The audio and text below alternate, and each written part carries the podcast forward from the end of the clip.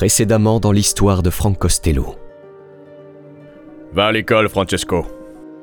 Mais j'y vais, papa. J'y vais tous les jours. L'école du crime, c'est là où Frank avait choisi de s'éduquer. Je deviendrai quelqu'un, maman. Et je peux te dire que je m'osirai pas dans une épicerie. Il s'appelait Francesco Castiglia, mais plus tard, il allait devenir célèbre sous le nom de Frank Costello.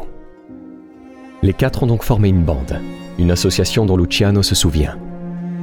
On formait la meilleure équipe qui ait jamais existé. On connaissait notre affaire mieux que n'importe qui dans la rue.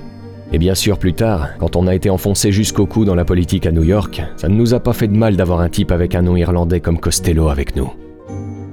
Lorsque la prohibition commence, Costello, Luciano, Lansky et Siegel sont bien résolus à occuper une place prépondérante dans ce nouveau marché. C'est à ce moment-là qu'on a monté une banque privée. On a appelé ça notre banque à Grèce. Ça a débuté avec 5000 dollars qu'on a mis à la disposition de Costello pour qu'il les dépense de la meilleure façon possible. Ainsi, grâce à Frank Costello, la bande disposait de tout un réseau de politiciens et de flics à leur solde dans tout Manhattan. Qu'est-ce que ça veut dire? T'essaies de nous flanquer toute une bande de youpins sur le dos? Tu ferais mieux de la fermer, Don Vitton, parce que t'es rien qu'un putain d'étranger, toi aussi. La rivalité entre Frank Costello et Vito Genovese ne faisait alors que commencer. Joe Masseria et Salvatore Maranzano étaient à la fin des années 20 les deux plus grands chefs mafieux à New York. Le problème, c'est qu'ils ne pouvaient pas se blairer, et ça, ça n'annonçait rien de bon. Tu parles comme si on était au sommet d'une montagne sicilienne, Maranzano. Remets-toi un peu les pieds sur terre. Qu'est-ce que tu veux? Le conflit qui opposait les hommes de Masseria et Maranzano avait atteint son point culminant. La guerre des Castellamarese, officiellement ouverte, devenait de plus en plus violente dans les rues de New York. Rendre service, ça ne posait pas de problème à Costello, mais cette guerre, il la désapprouvait. Pour lui, elle était inutile. Un conflit de ce type ne pouvait que nuire aux affaires. La paix n'étant pas à l'ordre du jour, il ne leur reste finalement plus qu'une solution. Comploter contre Joe the Boss pour mettre définitivement fin à la guerre. On savait qu'on finirait par éliminer les vieux et leurs idées. C'était qu'une question de choisir le moment propice. Il fallait descendre ces vieux schnocks pour déblayer le terrain. La nouvelle garde mafieuse dont faisait partie Frank Costello et ses associés avait finalement réussi à éliminer les vieux Don. L'histoire ne faisait finalement que commencer. Au début des années 1930, la prohibition est sur le point d'arriver à son terme. Les belles et prospères années 20 sont révolues, et l'Amérique est désormais en plein marasme économique à cause de la crise de 1929. Grâce à la prohibition, Costello et ses amis s'étaient abondamment enrichis. La contrebande d'alcool les avait rendus riches au-delà de leurs rêves les plus fous. Et sans ce commerce en sous-main, il est certain qu'ils n'auraient pas atteint une telle dimension criminelle. Mais bon, toutes les bonnes choses ont une fin, et la prohibition n'y a pas échappé non plus. Elle prend fin le 5 décembre 1933. Un événement qui pousse dès lors la mafia à se diversifier. Et pour Costello, le choix est fait. Il a décidé de se tourner vers le jeu, et plus particulièrement les machines à sous. Dès la fin des années 20, Frank Costello comprend en effet que la prohibition touchera bientôt à son terme et que la consommation d'alcool redeviendra bientôt légale. Anticipant déjà les pertes d'argent dues à ce revers économique, il cherche alors un nouveau racket qui pourrait lui rapporter gros. Après mûre réflexion, Frank choisit ainsi les jeux d'argent, en se focalisant sur les machines à sous, un secteur qui ne demandait qu'à être exploité à l'époque à New York. Pour développer cette affaire, Costello va donc s'associer avec un de ses plus fidèles amis, Philippe Dendyphil Castel. Avec Phil, il va dès lors développer un véritable empire du jeu, au point d'inonder New York de leurs machines. Environ 5000 seront dispersés dans toute la ville, que ce soit dans les bars, les restaurants, les cafés, les pharmacies, les stations-service ou encore les arrêts de bus.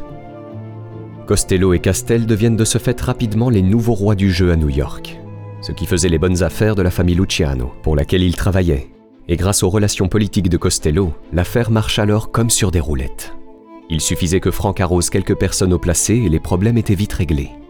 Il arrivait toutefois que certaines machines à sous soient confisquées, comme en témoigne ce policier de l'époque, qui raconte Je me rappelle avoir travaillé quelque temps sous les ordres d'un capitaine de police. C'était un homme honnête, et nous ramenions tous les jours deux ou trois machines au commissariat. Costello était fou. Un jour, il est venu nous voir pour nous dire Comment ça se fait que je peux payer tout le monde sauf vous? On lui a répondu qu'il fallait poser cette question au capitaine. Inutile de vous dire que le capitaine l'a flanqué dehors avec perte et fracas. À part ça, tout le monde était sur la liste, depuis l'inspecteur en chef jusqu'au plus minable des flics de la circulation. D'ailleurs, le marché du jeu s'agrandira encore un peu plus pour Costello lorsque Arnold Rothstein, un de ses mentors qui dominait les affaires de paris clandestins à New York, se fait assassiner. L'empire du jeu de Rothstein étant conséquent, il y avait là un marché à prendre, et c'est Costello qui se chargera de prendre la relève, en désignant notamment son ami Frank Erickson, un bookmaker notoire de l'époque, pour diriger l'entreprise des paris clandestins laissés par Rothstein. Quelques mois plus tard, Erickson devient alors le patron des bookmakers à New York. Toute l'affaire, c'est Erickson qui la gérait. Costello, lui, n'avait qu'à récupérer sa part des bénéfices de temps à autre, développant ainsi un peu plus son immense empire du jeu. Puis arrive un individu qui va décider de jouer les troubles fêtes.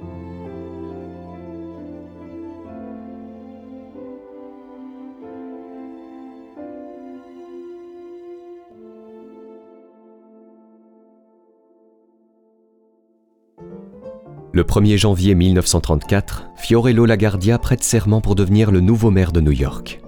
Comme son nom l'indique, Laguardia a des origines italiennes. Cependant, contrairement au Costello, Luciano, Genovese et consorts, lui s'est lancé dans la politique pour faire régner l'ordre. Ce qui caractérisait le plus Laguardia était son aversion pour les gangsters. Il les haïssait plus que tout, au point d'ordonner, quelques minutes seulement après avoir prêté serment, d'arrêter Lucky Luciano, le chef mafieux le plus influent de la ville. Mais Laguardia n'a pas que Luciano dans son viseur à ce moment-là. Il a également Costello, qui, à cette période, règne en maître absolu du jeu à New York. Et les jeux d'argent, disons que Laguardia ne les portait pas vraiment dans son cœur. Selon lui, le jeu était un des vices dont la ville devait impérativement se débarrasser. Il déclarera même à la radio, en faisant allusion à Costello et à son associé Erickson Il faut chasser ces clochards de la ville Les problèmes n'ont donc pas tardé à pointer leur nez pour Costello. Il était désormais devenu l'une des cibles principales du nouveau maire, qui souhaitait mener la vie dure à tous les gros bonnets du milieu. La police recevra alors comme consigne de les harceler par tous les moyens possibles et imaginables.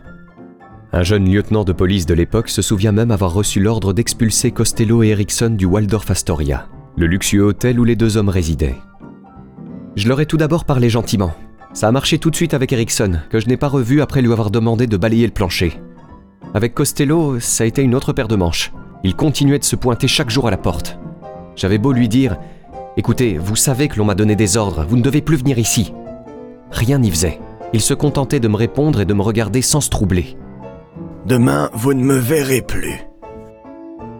Ce petit scénario s'est répété un certain temps. Chaque jour, il me jurait qu'il ne reviendrait pas le lendemain. Le lendemain, je vérifiais, et il était toujours là. Un jour, perdant patience, je n'y tins plus, et je lui lançais Écoute, mon salaud, la prochaine fois que je vois ta sale bobine, je fous mon poing dedans. Je t'ai dit de ne plus mettre les pieds ici. Il demeura parfaitement impassible. Après tout, je n'étais qu'un gosse à l'époque, et lui était déjà un gros bonnet. Il se contenta de me regarder comme d'habitude et de me dire qu'il ne reviendrait pas le lendemain. 24 heures plus tard, il était là, fidèle au rendez-vous. Évidemment, ce manège n'a pas plu à la Guardia, qui, en réponse, décidera de démanteler entièrement l'affaire de machine à sous de Costello. Pour le coup, les policiers de New York ont eu comme consigne de rafler toutes les machines à sous qu'ils trouveraient, et c'est Lagardia qui s'est personnellement chargé de les détruire. Un vrai coup dur pour Frank Costello, qui a dû tirer un trait sur sa florissante affaire.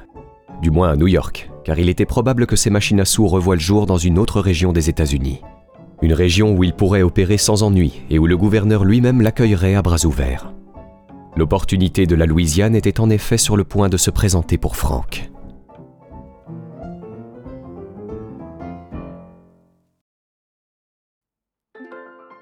Son affaire de machine à sous littéralement mise en pièces, Costello n'est cependant pas à plaindre. La diversification de ses activités et ses investissements dans l'immobilier lui permettent de mener la vie d'un rentier aisé. L'argent, ce n'est pas ce qui lui manque, loin de là. Et pourtant, il allait encore s'enrichir, et ce grâce à une opportunité d'affaires inespérée. Chassé de New York, les machines à sous qui lui restaient prenaient en effet la poussière dans des entrepôts au New Jersey. Frank Costello était assis sur une mine d'or, mais malheureusement, il lui était impossible d'en tirer avantage. C'est alors qu'un miracle se produit, et ce par le biais d'un dénommé Huey Pierce Long, gouverneur de l'État de Louisiane, qui tendra les bras à Costello et ses associés en leur lançant Allez les gars, descendez tous chez moi À cette période, Huey Pierce Long est l'un des personnages les plus excentriques de la vie politique américaine. En Louisiane, sa parole fait loi, un État qu'il contrôle totalement. Un jour, il décide alors de proposer à Costello et à ses amis de descendre dans le sud du pays pour continuer leur business de machine à sous en échange de 10% de leurs recettes. On ne sait pas vraiment comment les deux hommes se sont rencontrés, et en vérité, il existe plusieurs versions. L'une d'entre elles dit que Costello aurait aidé le gouverneur de Louisiane dans une opération de chantage, ce qui aurait permis à Frank d'avoir carte blanche pour développer son affaire de machine à sous à la Nouvelle-Orléans. Une autre est rapportée par un politicien de Louisiane qui se souvient c'est par l'intermédiaire de Willong qu'ils sont arrivés en Louisiane. Un jour qu'ils se trouvaient à New York, dans un club de Long Island plus précisément, ce pauvre Huey, qui était lâche comme pas un, s'est fait corriger par quelqu'un alors qu'il se trouvait aux toilettes. C'est Costello, ou plus exactement l'un de ses amis, qui lui a évité de se faire rouer de coups. C'est à la suite de cet incident que Long s'est lié d'amitié avec Costello. Quoi qu'il en soit, Costello et Castel ont passé un marché avec Huey, pour obtenir l'autorisation d'installer un certain nombre de machines à sous à la Nouvelle-Orléans. Puis il y a également la version qui dit que Huey aurait tout simplement découvert que les machines à sous rapportaient beaucoup et qu'il se serait tourné vers le meilleur spécialiste du pays dans ce domaine, à savoir Frank Costello. Enfin, il y a la version de Costello lui-même, qui dira aux autorités que Huey l'avait invité à installer ses machines à sous, sous prétexte que c'était un bon moyen de remplir les caisses des organisations charitables de l'État de Louisiane. Bon, peu importe la façon dont se sont rencontrés les deux hommes, ce qu'il faut retenir, c'est que Frank Costello et son fidèle associé, Phil Castel, ont trouvé refuge en Louisiane pour continuer leur prospère affaire de machines à sous. Ainsi, Costello et Castel ont installé près d'un millier de machines à la Nouvelle-Orléans dès le printemps 1935, et c'est un succès fou dès le début. La machine est bien huilée et l'argent afflue. Phil Castel dirige les opérations sur place, tandis que Costello se contente de prendre les décisions importantes depuis New York. Un de ses amis raconte alors cette anecdote pour le moins étonnante, au cours de laquelle Frank Costello aurait commis le seul et unique acte de violence de son existence lors d'un de ses passages en Louisiane. On découvrit un jour à la Nouvelle-Orléans qu'un membre éminent de l'organisation volait de l'argent. Castel prit aussitôt contact avec Frank et l'interrogea sur les mesures à prendre. Frank lui répondit de ne rien faire. Il comptait se rendre sur place quelques jours plus tard et en profiterait pour régler le problème en personne. À son arrivée, un meeting fut organisé afin de lui permettre de s'adresser à tous les membres de l'organisation. Il fallut louer une salle pour la circonstance, tant ces derniers étaient nombreux. Dès son arrivée, Frank alla s'installer sur une petite estrade en bois et trouva une excuse quelconque pour inviter la brebis galeuse à le rejoindre. Dès que l'individu en question eut pris place à ses côtés, il sortit de je ne sais où une énorme clé anglaise, qu'il abattit sur la tête du voleur devant l'assistance effarée avant d'expliquer que cet homme était un voleur et que ce qu'il venait de faire devait servir de leçon à ceux qui auraient éventuellement songé à imiter son exemple. Pour Frank, la violence n'était pas une fin en soi, mais un moyen comme un autre de prévenir les vols, ou d'autres actes de violence plus radicaux. Il affirmait donc que c'était là le seul acte de violence qu'il eût commis dans sa vie, ajoutant qu'il s'y était résolu par devoir et non de gaieté de cœur. Tout se passait donc pour le mieux pour Costello et Castel à la Nouvelle-Orléans. C'étaient les rois de la machine à sous, faisant un bénéfice de 2,5 millions de dollars entre l'année 1935 et 1937. Une grosse somme d'argent qu'il devait évidemment partager avec le chef de la mafia locale, Carlos Marcelo, sans quoi il aurait été impossible de faire affaire dans la région. Les jeux d'argent en Louisiane rapporteront par conséquent des millions de dollars à la famille Luciano grâce à Costello et Castel. Une aventure qui continuera durant les décennies suivantes, et ce jusqu'à la mort de Castel dans les années 60.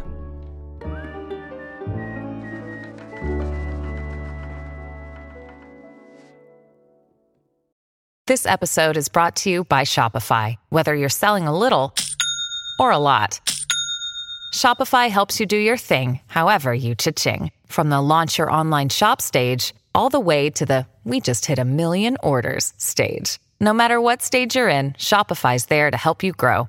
Sign up for a $1 per month trial period at shopify.com slash special offer, all lowercase. That's shopify.com slash special offer. Maintenant, vous vous demandez peut-être, mais comment Frank Costello a-t-il pu s'enrichir de la sorte et agir impunément pendant toutes ces années? Eh bien, comme nous avons pu le voir précédemment, quand il s'agissait de trafic d'influence, Costello était ce qu'on appelle un expert en la matière. La corruption et le trafic d'influence, disons que ça le connaissait bien. Et c'est à New York, où son influence politique est démesurée, qu'il exerce tout son pouvoir. Nommer ses hommes aux postes politiques les plus importants, il le faisait. Élire des juges, il le faisait aussi. Choisir le prochain maire de la ville Ça va peut-être vous étonner, mais oui, c'était également dans ses cordes. un ancien du Tammany Hall, l'appareil politique du Parti démocrate new-yorkais dans lequel Frank exerce une forte influence, se souvient. Durant les années 40, je fus amené à entretenir des rapports politiques avec les principaux responsables de Tammany Hall. Lié à la fois au Parti démocrate et au Parti républicain, la situation que j'occupais au conseil électoral me donna l'occasion de rencontrer toutes sortes d'hommes politiques, de responsables divers, de juges, de district attorneys, de membres du Congrès, de responsables de partis et d'élus disposant d'un pouvoir fantastique. Tous étaient des politiciens, quoi qu'en pensent certains, y compris les juges, car à cette époque il était impossible de devenir juge sans devenir au préalable politicien. Malgré ma naïveté, il me fallut peu de temps pour découvrir comment tout cela fonctionnait. Certains responsables de district étaient omnipotents, d'autres en revanche étaient totalement impuissants. Aussi intelligents, aussi cultivés fussent-ils, ils étaient considérés comme quantité négligeable. Pour être quelqu'un dans le monde de la politique à New York, il fallait avoir des appuis. Et ces appuis, c'était la pègre qui les fournissait. Qui étaient à l'époque les grands Manitou du milieu et comment s'étaient-ils débrouillés pour acquérir une telle puissance? Dans les années 40, les gros bonnets de la pègre étaient ceux qui s'étaient montrés les meilleurs 20 années auparavant, pendant l'âge d'or des trafiquants d'alcool. Ce sont eux qui avaient la haute main sur les loteries de nombre, sur les officines de paris clandestins, bref, sur tous les raquettes. Au bout de quelques mois d'activité, je compris que chaque responsable de district était appuyé par un groupe particulier. Tous ces gens avaient un groupe derrière eux, les différents groupes s'arrangeant entre eux pour former des combinaisons qui se nouaient et se défaisaient sans cesse. Qui mettait au point toutes ces combinaisons? Un certain Frank Costello. Lorsqu'il avait besoin de quelque chose, il n'allait pas voir les responsables de district, mais les truands qui les contrôlaient. Ces derniers avaient alors un petit entretien avec leur protégé, à qui il déclarait Au fait, euh, on s'intéresse à Joe Blow ou à Monsieur Black et on aura besoin de votre aide le jour des élections. N'oubliez pas que, pendant l'année, nous vous avons fait bénéficier de certaines donations et autres contributions diverses. Si vos journaux survivent, c'est grâce à qui? Et vos hommes, qui les paient généreusement, sinon nous? Costello était donc à l'origine de toutes ces combinaisons. C'était lui le patron, le grand patron des responsables de district. Le témoignage se poursuit alors qu'il parle de l'investiture de William O'Dwyer, le successeur de LaGuardia au poste de maire de New York. Un personnage à ne pas confondre avec William Vincent Dwyer, l'associé de Costello durant la Prohibition. Bien entendu, l'influence de Costello a subi un coup d'arrêt avec l'arrivée de LaGuardia à la mairie de New York, mais lorsqu'Audoyer lui a succédé, on peut dire qu'il a vraiment eu le champ libre. On dit que c'est grâce à lui que Audoyer a pu devenir le candidat officiel du Parti démocrate. J'ignore si c'est vrai. Tout ce que je sais, c'est que Audoyer avait quelques difficultés à faire accepter sa candidature, certains responsables du parti ayant des comptes à régler avec lui. Quoi qu'il en soit, il est allé voir Costello en sachant qu'il trouverait chez lui soutien et appui. Il le voulait à tout prix, ce fauteuil de maire. Et pour l'obtenir, il avait besoin de l'aide de Costello.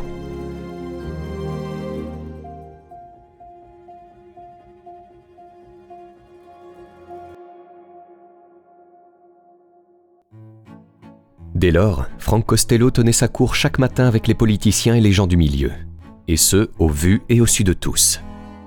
Ces derniers venaient le voir pendant que lui se faisait pomponner chez le barbier dans sa résidence luxueuse au Waldorf Astoria, une habitude dont Lucky Luciano se rappelle. Il en ressortait avec une gueule comme le cul d'un bébé. Je ne comprends pas comment il pouvait supporter de se faire manucurer tous les jours de la semaine, sans parler du reste. Moi, je crois que Frank était complètement givré. J'aurais jamais laissé quelqu'un approcher une lame de rasoir si près de mon visage. Pendant tout ce temps, Costello opère donc en secret dans le monde politique new-yorkais. Personne ne peut véritablement prouver qu'il tire les ficelles du Tammany Hall. Enfin, jusqu'au jour où Frank Hogan, le nouveau procureur de Manhattan, décide de mettre le téléphone du domicile de Costello sur écoute. On est au milieu de l'année 1943. Lors d'un appel, Costello échange alors avec Thomas Aurelio, un magistrat souhaitant être candidat à la Cour suprême de l'État de New York. Bonjour Francesco, comment allez-vous? Et d'abord, merci pour tout. Toutes mes félicitations. Tout s'est passé du mieux possible.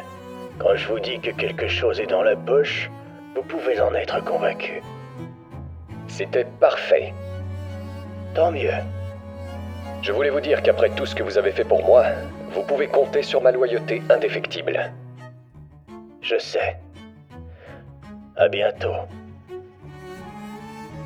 Aider un juge à accéder à la Cour suprême de New York, voilà donc qui prouvait l'implication de Costello dans la vie politique new-yorkaise. Ce qui n'était pas vraiment une bonne nouvelle pour le Premier ministre du milieu, vous vous en doutez bien. En fait, cette preuve irréfutable que la pègre influait sur la justice était une affaire grave et sérieuse. au point que plus tard, Costello a été amené à témoigner dans une enquête qui a essayé de déterminer l'influence de la mafia dans la politique. Heureusement pour lui, ça s'est arrêté là, mais la publication de la conversation dans tous les journaux du pays soulèvera tout de même une vague d'indignation, qui contraindra Frank à faire profil bas dans l'échiquier politique pendant un certain temps. La prudence était désormais de rigueur. Ah ouais, autrement, il s'est aussi passé des choses du côté de la pègre, et je crois que c'est le moment d'en parler.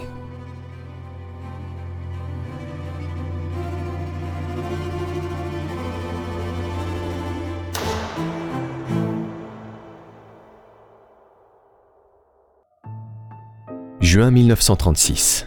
Lucky Luciano, le patron, associé et ami de Frank Costello, est condamné à une lourde peine.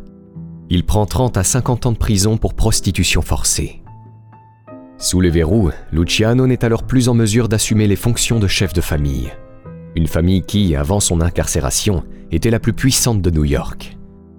Un vide ne tarde donc pas à se créer, obligeant Luciano à trouver quelqu'un pour le remplacer. Vito Genovese, le sous-boss de la famille, s'étant enfui à Naples pour éviter une inculpation de meurtre, le choix de Luciano se porte donc logiquement sur Frank Costello, son consigliere. C'est ainsi qu'en 1937, Costello devient le personnage le plus puissant de la mafia, devenant le parrain de la famille Luciano. Lui qui s'était efforcé de rester autant que possible à l'écart du monde souterrain en adoptant le style de vie d'un homme d'affaires respectable, était à présent au plus haut rang de la pègre ce qui ne l'arrangeait pas vraiment, paradoxalement. Dès lors au pouvoir, Costello fait régner sa philosophie au sein de la mafia. En bon diplomate qu'il est, il désamorce les situations potentiellement explosives, résout les problèmes en évitant de recourir à la violence et instaure une paix, somme toute bienvenue. Le cas Willy Moretti en est alors la parfaite illustration. Une histoire qui prend racine en 1943 lorsque Willy Moretti, un très bon ami de Costello, et également son principal lieutenant dans le New Jersey, commence à se comporter de façon étrange, en dévoilant certains secrets qui n'auraient jamais dû sortir du cercle de la famille. Mis au courant de la situation, les autres membres de l'organisation ne tardent pas à réclamer son élimination. En fait, Willy Moretti était atteint à ce moment-là d'une maladie mentale, due à une syphilis contractée quelques années plus tôt, et sa situation ne faisait que se détériorer ce qui le mettait alors sur la sellette. Mais fort heureusement pour lui, Frank Costello est intervenu à temps. En effet, le nouveau chef de famille prend les devants en ordonnant à Willy d'aller prendre quelques vacances sur la côte ouest. Sur le coup, Moretti ne comprend pas la décision de Frank. Bien sûr, c'était pour son bien. En agissant de la sorte, Frank Costello désamorcera donc les tensions et sauvera ainsi son ami d'enfance de la mort. Mais malheureusement, ce n'était qu'un sursis, comme nous le verrons plus tard. Lorsque Frank Costello prend la tête de la famille Luciano, cette dernière compte près de 450 membres. Contrairement aux parrains des quatre autres familles de New York, Frank reste alors autant que possible à l'écart des activités quotidiennes de l'organisation, en confiant notamment la gestion des affaires à ses lieutenants, parmi lesquels on retrouvait Anthony Strollo, alias Tony Bender, qui contrôlait le quartier de Greenwich Village, Mike Coppola, dit La Gâchette, qui opérait à Harlem, Joe Adonis, qui régnait sur Brooklyn, Willy Moretti sur le New Jersey, Anthony Little O.G. Pisano Carfano, qui avait la main mise sur toute la partie haute du Bronx, et enfin Mike Miranda, qui gérait l'East Side. De son côté, Vito Genovese s'était réfugié en Italie pour fuir la justice américaine, et ce à cause d'un meurtre dans lequel il avait été impliqué à New York. Vito restera quelque temps là-bas avant de revenir dans les rues de New York dans le milieu de l'année 1946. Un retour qui, bien entendu, est fêté comme il se doit. Il faut dire qu'avant l'arrestation de Luciano et sa fuite vers l'Italie, Vito était au-dessus de Costello dans la hiérarchie de la mafia. Ainsi, lorsqu'il revient pour reprendre du service, une grande réception est organisée en son honneur, avec tous les mafieux éminents de la côte Est pour l'accueillir. Bien sûr, Frank Costello est présent. C'est même lui qui guidera Vito Genovese à la place d'honneur, en bout de table. Ah, ce Vito Genovese, c'était un personnage, le genre de type craint par beaucoup. Il suffisait en effet que vous le regardiez pour avoir froid dans le dos. Une personne l'ayant vu lors d'une de ses arrestations se rappelle J'eus l'occasion de le regarder au fond des yeux et me rappellerai toute ma vie cet instant. Son regard était totalement inexpressif, dénué de toute trace de pitié. C'étaient les yeux d'un homme décidé à tuer lorsque quelque chose ou quelqu'un se mettait en travers de son chemin. Vito de retour parmi les siens, Frank se comporte alors à son égard avec grande prudence, mais paradoxalement avec également beaucoup de respect. Il fera notamment en sorte que Vito n'ait pas l'impression d'avoir été mis sur la touche durant son absence, et progressivement, il lui laissera le contrôle de la famille, et ce sans protester. Une marque de respect qui ne semblait pas totalement satisfaire Vito, qui avait bien vu le pouvoir accumulé par Frank durant son séjour en Italie. Il devient jaloux de ses relations politiques, de son immense fortune et de son influence au sein de la pègre. En bref, pour Vito, c'était intolérable, comme le soulignera plus tard Joseph Valacci lors de l'un de ses témoignages. À son retour, il grommelait et ronchonnait sans cesse, accusant Tony Bender d'avoir laissé Costello, Moriti, Anastasia et Adonis s'approprier tous les raquettes. Il se plaignait de ne plus avoir les coups des franches. Vito ayant en effet demandé à Tony Bender de garder le contrôle de la famille pour lui durant son absence. Bref, le retour de Don Vitton n'annonçait rien de bon pour Costello.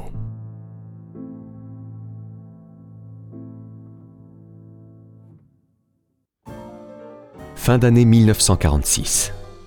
Lucky Luciano, qui avait entre-temps été déporté en Italie, arrive à Cuba dans le but d'organiser un nouveau sommet du crime organisé. Avec l'aide de son fidèle ami Meyer Lansky, il prépare une réunion à laquelle les plus grosses pointures de la pègre américaine sont conviées. Une conférence qui doit se dérouler à La Havane. Arrivé sur place en premier, Luciano est bien décidé à reprendre les rênes de l'organisation. Lui qui en avait été écarté en 1936, année de son incarcération. Cependant, le fait que Luciano ait été à l'écart ne voulait pas dire qu'il avait été complètement mis sur la touche. Non, en fait, il avait encore son mot à dire sur à peu près tout, dont les décisions prises au sein de la famille. Frank Costello avait alors certes été propulsé au rang de parrain, mais il restait le représentant de Lucky, qui dirigeait les opérations à distance, et maintenant qu'il était à moins de 150 km des côtes américaines, il comptait bien reprendre sa place. La conférence de la Havane s'est donc déroulée dans la semaine du 22 décembre 1946. Parmi la liste des invités, on comptait certains des mafieux les plus influents, avec tout d'abord ceux de New York, où on retrouvait Meyer Lansky, Frank Costello, Vito Genovese, Joe Adonis, Albert Anastasia, Anthony Carfano, Mike Miranda, Joseph Bonanno, Tommy Lucchese, Joe Profacci et Joseph Magliocco. Le New Jersey avec Willy Moretti et Longhi Zuilman. Chicago avec Tony Accardo et les frères Ficetti, qui amèneront eux la célèbre star Frank Sinatra. La Nouvelle-Orléans avec Carlos Marcello et Phil Castel. Santo Traficante Jr. pour la Floride, Modalitz de Cleveland, Joseph Stacher de Las Vegas et enfin Stefano Magadino de Buffalo. Après avoir festoyé, les mafieux commencent ainsi à discuter affaires, quand arrive le moment où le cas Bugsy Siegel est évoqué.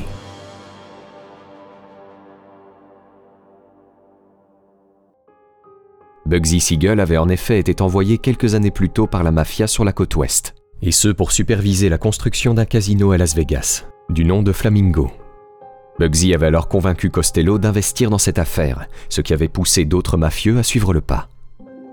Le problème, c'est que le projet dépassait le budget initial de plusieurs millions de dollars, sans compter le fait que l'ouverture prenait du retard, ce qui rendait les investisseurs issus de la pègre particulièrement mécontents attendant impatiemment leur retour sur investissement. N'en faisant qu'à sa tête et n'obéissant pas aux ordres, Bugsy s'était donc mis dans une situation délicate. Surtout qu'il était également soupçonné, avec sa maîtresse Virginia Hill, de voler de l'argent dans la caisse. La réunion de la Havane a été par conséquent l'occasion pour certains de demander son élimination. Bugsy était en danger, il n'y avait pas de doute. Mais le pire, c'est que Costello risquait également gros puisque c'était lui qui avait incité ses compères à injecter de l'argent dans le projet, ce qui était suffisant pour le mettre dans une situation tout aussi périlleuse.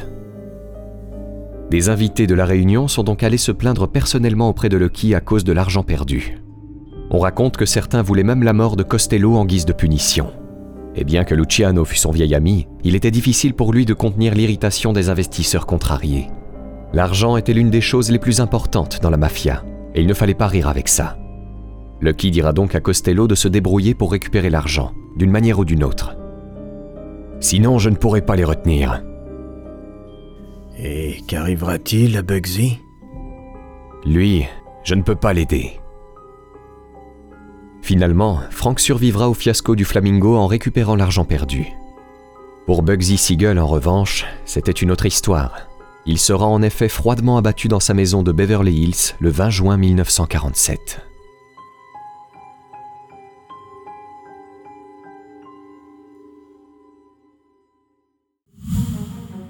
De retour à New York, Frank découvre à quel point son nom a été sali depuis l'affaire de l'enregistrement téléphonique. Un scandale qu'il avait définitivement placé sous les feux de la rampe. Or, même s'il s'efforce de paraître légitime aux yeux du grand public, à présent, on lui colle cette étiquette de gangster. D'une part à cause de ses prétendus liens avec Lucky Luciano dans la mafia, et d'autre part car il était considéré comme le roi des machines à sous. Sans oublier le fait qu'il avait été un important trafiquant d'alcool durant la Prohibition. Bref, toutes ces choses n'ont pas aidé à renforcer son image d'homme d'affaires respectable. Pourtant, le plus grave était encore à venir pour Frank, qui allait bientôt témoigner dans une commission d'enquête retransmise en direct à la télé. L'Amérique tout entière était en effet sur le point de découvrir qui était le Premier ministre du milieu. Nous sommes en 1950. La télévision devient de plus en plus populaire dans les foyers américains.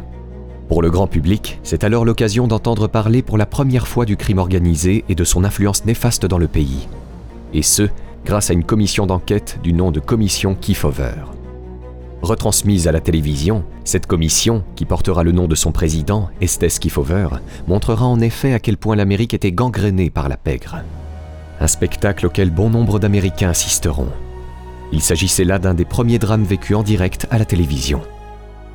C'est dans 14 villes des États-Unis qu'auront lieu les audiences de la commission Kefauver, dont New York, où Frank Costello, très clairement tête d'affiche de la commission, comparaîtra.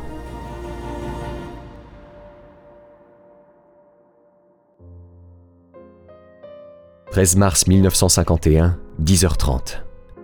La salle d'audience du tribunal de Foley Square à New York est bondée de journalistes et de curieux. Quand arrive le moment que tout le monde attendait, Frank Costello se dirige vers les bancs des témoins. Vous a-t-on connu sous d'autres noms que celui de Frank Costello? Eh bien, quand j'étais enfant, je crois que l'on m'appelait par le nom de jeune fille de ma mère, Saverio.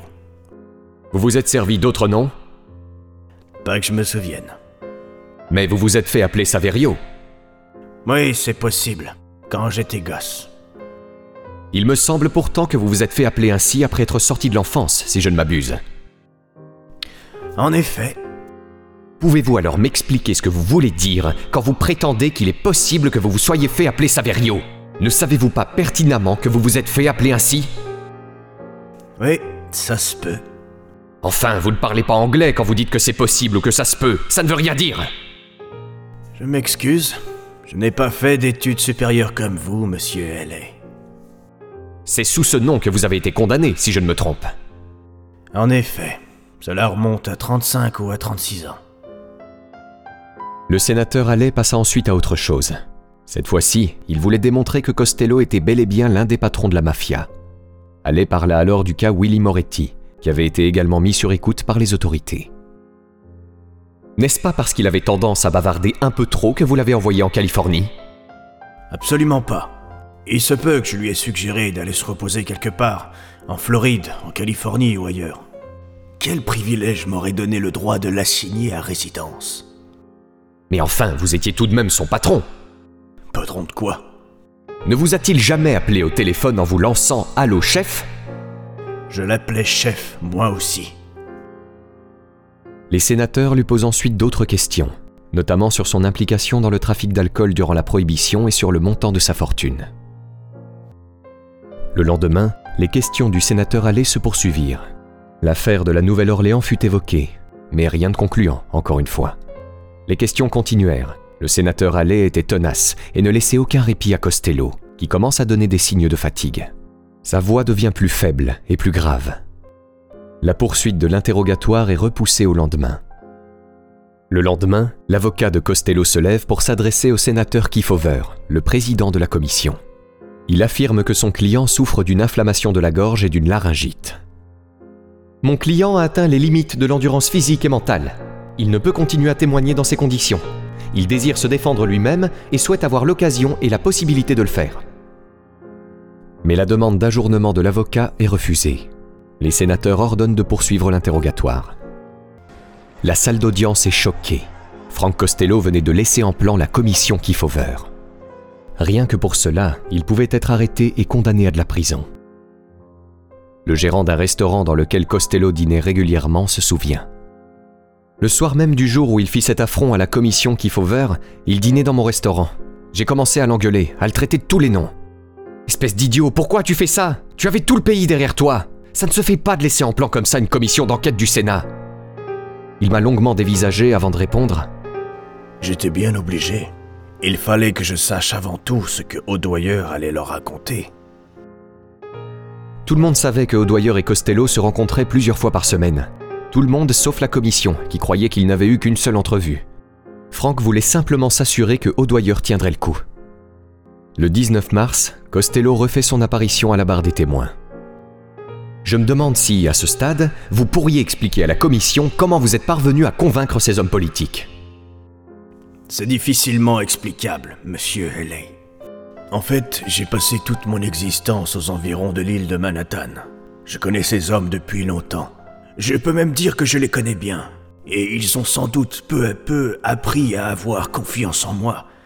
Si je leur dis, vous devriez songer à un tel ou un tel pour tel ou tel poste, ils feraient un excellent responsable.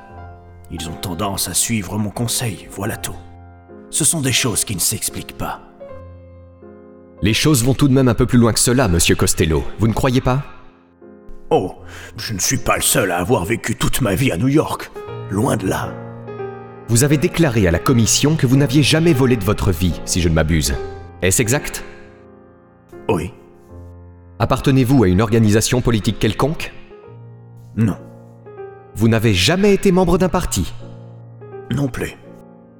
Je comprends mal comment, dans ces conditions, vous avez pu peser sur l'élection de tel ou tel responsable de Tammany Hall, comme vous l'avez fait en 1942. Pouvez-vous éclairer la Commission sur la nature de l'influence que vous exercez sur ces hommes politiques, sur les raisons qui les poussent à avoir confiance en vous? Je ne crois pas être en mesure de le faire, monsieur Haley. Auraient-ils peur de vous? Je ne vois pas pourquoi ils auraient peur de moi. Répondez à ma question. Vous savez fort bien qu'ils ne me craignent en aucune manière. Le sénateur Allais enchaîna avec l'affaire du juge Aurelio. Mais Costello nia avoir joué un rôle quelconque dans l'élection de juge ou d'homme politique. Il s'adressa alors à Allais. Je me suis brûlé les doigts une fois avec l'affaire Aurelio, et je n'ai appuyé aucun candidat depuis lors. Vous connaissez le juge Savarese, bien entendu. J'ai eu l'occasion de le rencontrer. Vous ne vous en êtes pas tenu là. C'est un de vos bons amis, n'est-ce pas? Oui, oui, je peux dire que c'est un ami. Si vous le voulez, je peux produire devant la commission les enregistrements de vos conversations téléphoniques. Je peux vous mener la vie dure, monsieur Costello. Vous me menez la vie dure depuis le début de mon interrogatoire, monsieur Haley. Le lendemain, rebelote. Cette fois-ci, le sénateur Allais interrogea Costello sur ses liens avec les chefs de la pègre. Il fut interrogé sur son entrevue avec Lucky Luciano à la Havane, avec lequel il avait été vu. Parlez-moi un peu de cette rencontre. Me trouvant à Miami à l'époque, j'ai décidé d'aller passer un jour ou deux à Cuba. En sortant de l'hôtel pour me rendre à l'aéroport, je me suis retrouvé nez à nez avec Charlie Luciano. Il vous a accompagné à l'aéroport, c'est bien ça? Oui. Et de quoi avez-vous parlé? Oh, de choses et d'autres. De nos santé respectives, de Cuba, de tout et de rien, quoi. Avez-vous parlé affaires. De jeu alors Non. Vous êtes sûr que vous n'avez pas parlé de trafic de drogue Non, c'est ridicule, monsieur Haley. Sous-entendre et chercher la culpabilité par association étaient les seules armes dont disposait le sénateur Allais pour mettre à mal l'innocence de Costello lorsqu'il parlait de ses liens avec la pègre.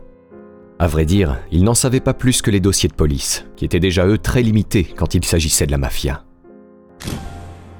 Pour Costello, le calvaire était enfin terminé. Mais le traitement qu'il avait subi pendant cette commission le mettait hors de lui, au point qu'il éprouvera de la haine pour le sénateur Kiefover jusqu'à la fin de ses jours. Pour lui, les sénateurs de la commission n'étaient que des hypocrites, qui, en s'en prenant à lui, ne cherchaient qu'à gravir les échelons de leur carrière politique. Frank Costello racontera alors cette anecdote improbable qui s'est produite lors des audiences. Le sénateur Estes Kiefover était en effet venu le voir pour lui demander de s'entretenir seul à seul avec lui. Comment pourrions-nous débarrasser les États-Unis de ce fléau qu'est le jeu? Si vous voulez empêcher les Américains de jouer, sénateur, il faut prendre deux mesures. Lesquelles? Faut brûler les écuries et abattre les chevaux.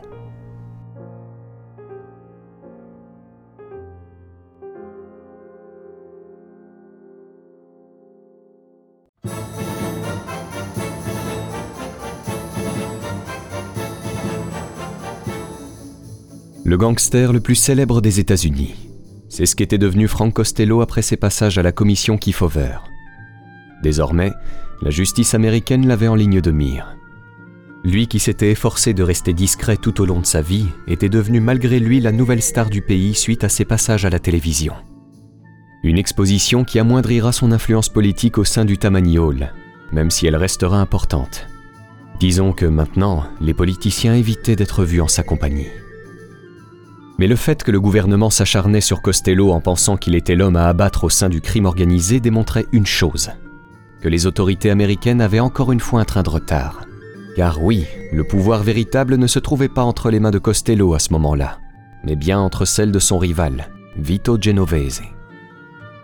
À la fin de l'année 1951, Don Vitton était en effet le nouveau chef de la famille Luciano. Frank Costello, qui gardait tout de même une certaine stature au sein de l'organisation, était, quant à lui, revenu au rang de conseiller. Vito était donc le boss, un statut qui, étrangement, ne le satisfaisait toujours pas. En fait, il avait le désir ardent et secret de devenir le chef suprême de la mafia. Un poste qui, dernièrement, avait été occupé par Salvatore Maranzano dans les années 30. Un projet pour le moins ambitieux et risqué, mais qui ne faisait pas peur à Vito, bien décidé à monter au plus haut rang de la Cosa Nostra. Pour y arriver, Vito sait alors qu'il devra se débarrasser de certains obstacles.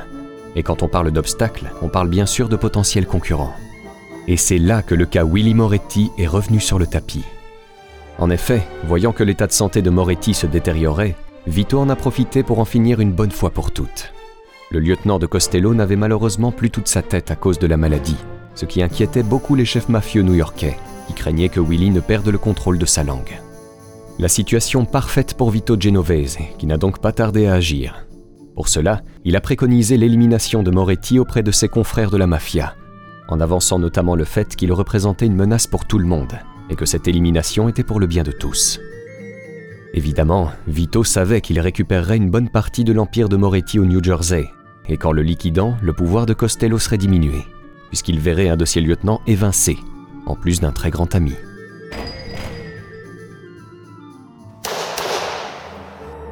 L'assassinat de Moretti avait été net et sans bavure.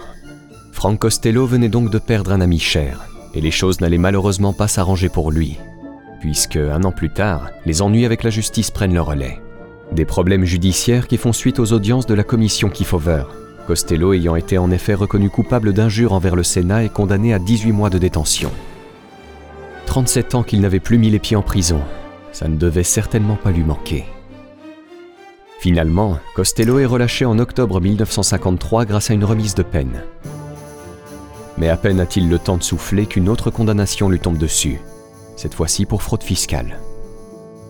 En effet, c'est au bout de deux ans d'enquête que le service des impôts décide de l'inculper et de le condamner à 5 ans de prison, la sentence la plus dure. À ce moment-là, Frank traverse l'une des périodes les plus déprimantes de son existence. Envoyé en prison à 65 ans avec une condamnation pareille, il se dit qu'il pourrait bien finir ses jours derrière les barreaux, et cela l'écœurait plus que tout. Heureusement pour lui, la Cour d'appel réexaminera son dossier quelques temps plus tard, ce qui permettra de considérablement réduire sa peine.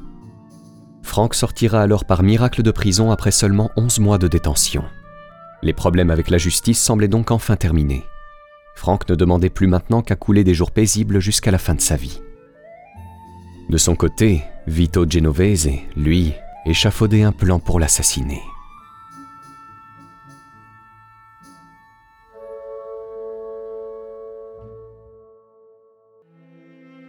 2 mai 1957. Frank Costello se lève à 5 heures du matin comme à son habitude. Il effectue son rituel matinal et lit le New York Times tout en s'abreuvant de café. Frank s'intéresse alors tout particulièrement à un article qui fait la une du journal et qui relate un combat de boxe de la veille. Ray Robinson avait affronté Jen Fulmer et le combat s'était soldé par un chaos au cinquième round.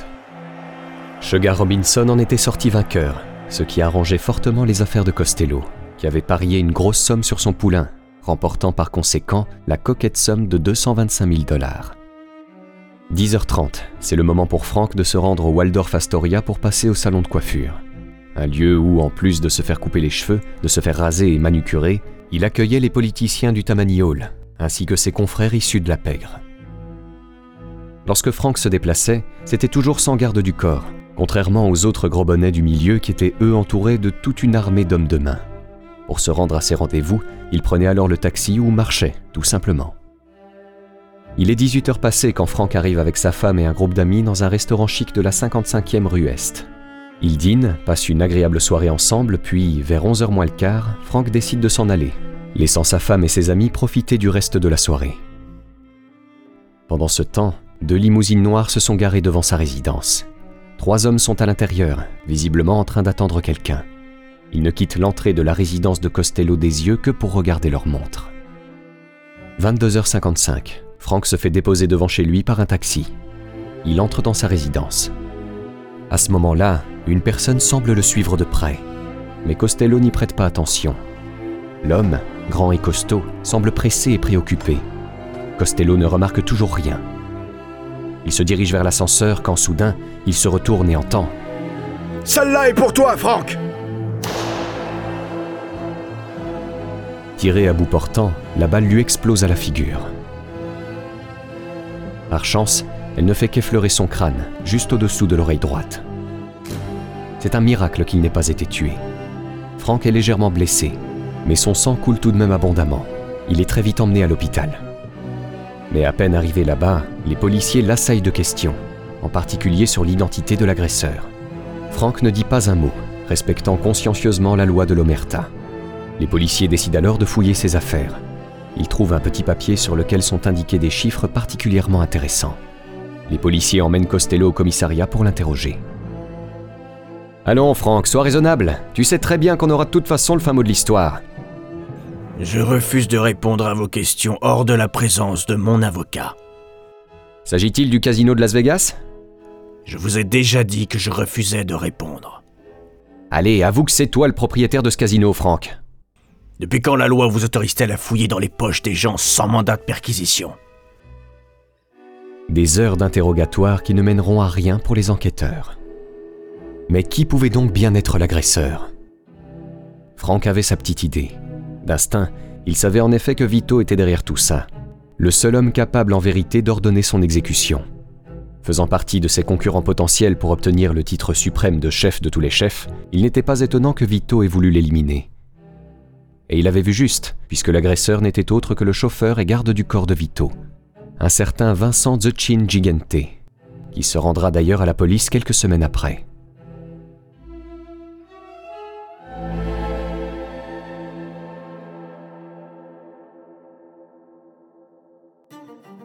Ne voulant pas déclencher de guerre, Costello continue alors de rester silencieux, notamment lors du procès de Vincent Gigante, où Franck refuse obstinément d'identifier son agresseur, faisant preuve, encore une fois, de loyauté envers la mafia. L'homme de main de Vito est ainsi reconnu non coupable. L'affaire est close.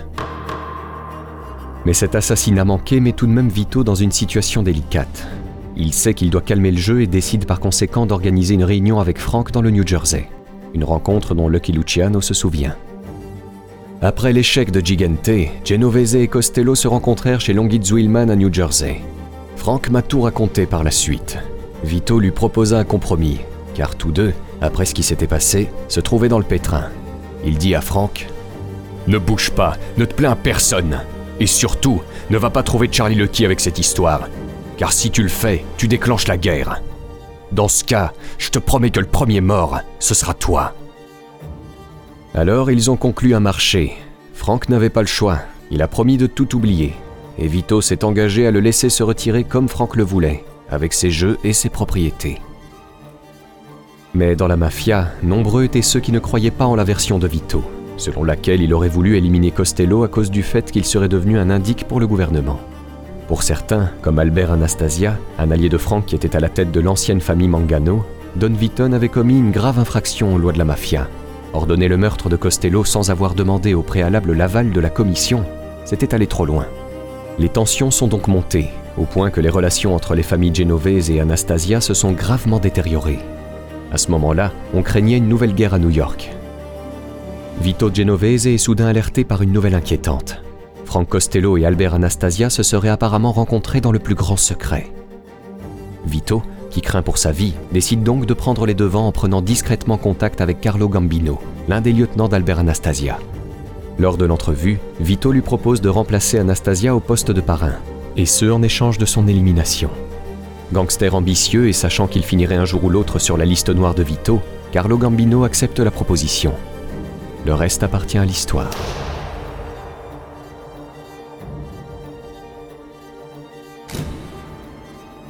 Encore un ami de Costello tué à cause de l'impitoyable Vito Genovese. Une mort qui affectera énormément Frank. Il savait en effet qu'il serait le prochain sur la liste. Son avocat se souvient. Après le meurtre d'Anastasia, j'ai été convoqué dans les heures qui ont suivi. Lorsque je suis arrivé à l'appartement de Frank, je l'ai trouvé avec Tony, le frère d'Anastasia, serrés l'un contre l'autre, en train de sangloter. C'était la première fois que son avocat le voyait pleurer. Maintenant que la plupart de ses alliés étaient hors course, Frank savait qu'il était vulnérable. Joe Adonis et Lucky Luciano avaient été expulsés en Italie, tandis que Willy Moretti et Albert Anastasia n'étaient plus de ce monde. Il restait donc là, seul, face à Vito, qui avait dorénavant le champ libre pour convoiter le titre de chef suprême qu'il désirait tant. L'avocat de Costello se tient alors à la porte du salon de son client lorsque ce dernier le voit et déclare à voix basse Cela signifie que je suis le prochain. Pour Costello, la meilleure solution consiste dès lors à tout laisser tomber. Ce qu'il fera en demandant la paix à Vito Genovese. De toute manière, il n'avait plus besoin d'argent. La fortune qu'il avait amassée lui permettait de vivre dans le luxe jusqu'à la fin de ses jours.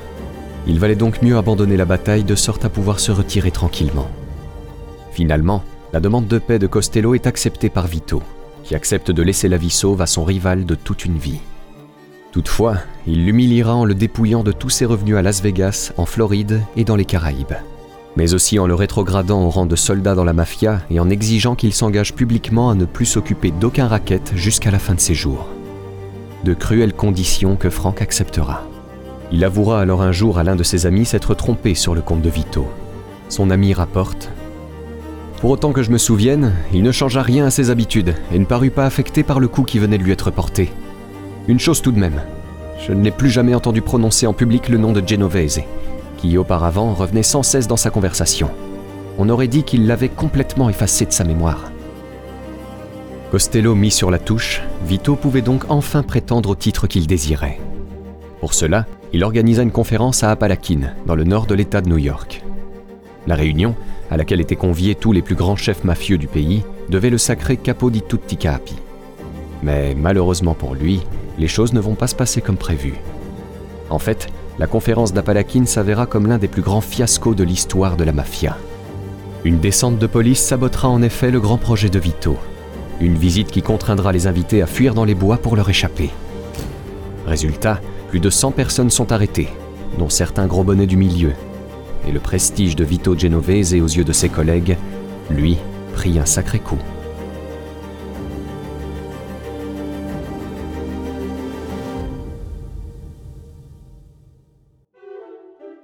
Pour Vito, les ennuis ne s'arrêtent pas là. Puisque l'année qui suit la conférence d'Apalakin, il est arrêté et piégé dans une affaire de trafic de stupéfiants. Un coup très probablement monté, avec l'aide du gouvernement, par Luciano, Costello, Lansky et Carlo Gambino, qui voulaient mettre un terme définitif au règne effréné de Don Vitone. Vito Genovese est alors condamné à 15 ans de prison, qu'il purgera au pénitencier fédéral d'Atlanta. Le comble de cette histoire, c'est que Frank le rejoindra quelque temps après à cause de nouveaux problèmes judiciaires. Il devait en effet purger le reste de sa peine pour fraude fiscale. Frank Costello et Vito Genovese dans la même prison.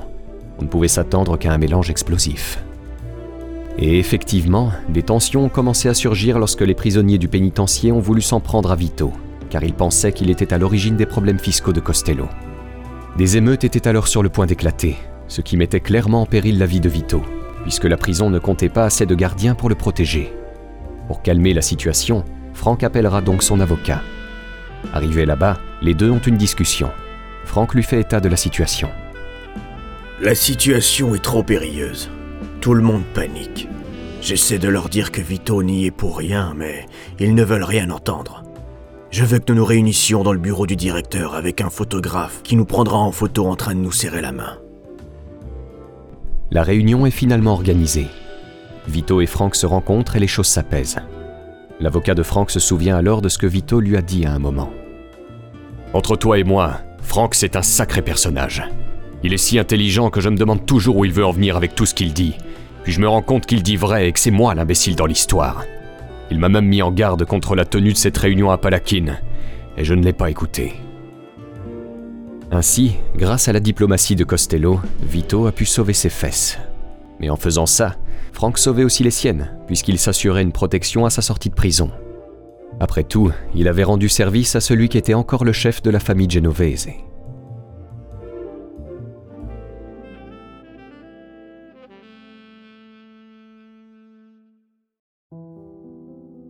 Libéré en juin 1961, Frank peut alors prendre sa retraite et couler des jours paisibles comme il le voulait.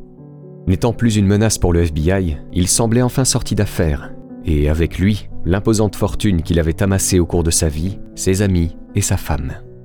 Bref, il n'était pas à plaindre. Le monde qu'il avait connu n'était cependant plus le même. Beaucoup de choses avaient changé. Ses amis de longue date n'étaient plus là. C'était la fin d'une ère, une ère extrêmement prospère pour la pègre et tous ses acteurs, dont Frank, qui laissera, à n'en pas douter, une marque indélébile dans l'histoire de la mafia. Un gangster comme pas deux, dont le nom restera pour son incroyable habileté dans le trafic d'influence. Une corruption qui aura permis à la pègre de s'établir comme jamais à New York. On retiendra évidemment son nom pour son art de la diplomatie au sein de la pègre, une qualité qui aura permis d'éviter bon nombre de conflits mafieux. Finalement, on peut dire de Frank Costello qu'il n'était pas loin de devenir l'homme d'affaires respectable qu'il s'était toujours imaginé être. Mais bon, quand on entre dans la Cosa Nostra, c'est pour y rester jusqu'à la fin de ses jours. Et ça, Frank Costello le savait bien. D'ailleurs, ceux de Frank approchaient, eux, à grands pas. Ouais, c'est une crise cardiaque qui aura en effet raison de lui le 18 février 1973. Frank avait 82 ans.